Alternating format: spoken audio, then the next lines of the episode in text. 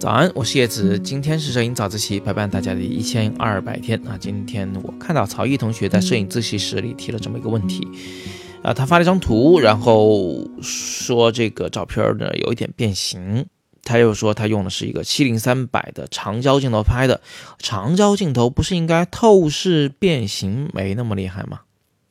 那这里面呢，我发现你在就是基础理论方面呢有一些误解啊。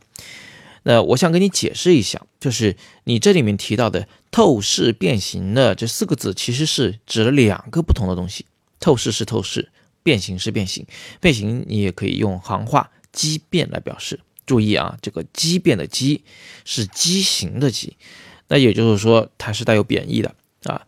为什么透视不带贬义，畸形带贬义？这是因为呢，透视是三维世界的正常的一个观看效果。人眼看世界本来就应该是近大远小的，呃，不管是人还是鱼还是鸟，看到的世界都是一样。我们就据此可以判断事物的立体感和它们之间的距离。所以呢，我们也把透视啊叫做立体透视，或者叫做透视感。而广角镜头的透视感呢，确实很明显啊。这个如果是深究其原因的话，并不是因为它能让三维世界发生扭曲啊，而是因为，呃，广角镜头的视角范围比较宽广，所以看上去呢，它的近大远小效果会比较明显。长焦镜头呢，因为视角非常狭窄，说白了就是它只能看到远处的事物，近处的事物呢都被避在了它的视角之外，所以长焦镜头看到的透视感呢就不明显。注意，我说的是透视感，这一点都没有提到变形的事情。那么在另一方面，什么叫畸变呢？畸变指的是自然界中不存在的视觉现象啊，比如说一堵平整的砖墙拍出来呢，变成凹的或者是凸的，呃，变成一个这个凹下去的枕头状，或者是一个凸起来的这个酒桶状、木桶状，这个呀就叫做整形畸变或者是桶形畸变。这种畸变就是不应该存在在相机的拍摄效果里头的。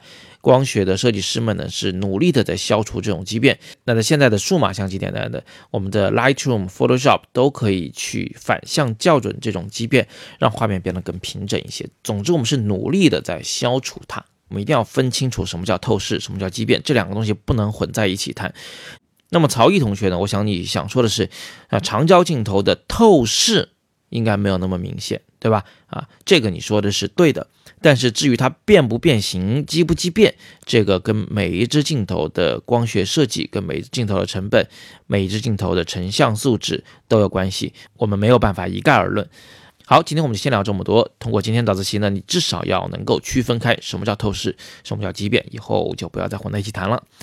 如果你想学习更多的摄影知识啊尤其是你是摄影小白想要入门的话那你可以点击底部阅读原文来看看我的摄影的新课叶子的摄影入门课相信会符合你的需要。今天是摄影早自习陪伴大家的第一千二百天我是叶子。每天早上六点半微信公众号摄影早自习不见不散。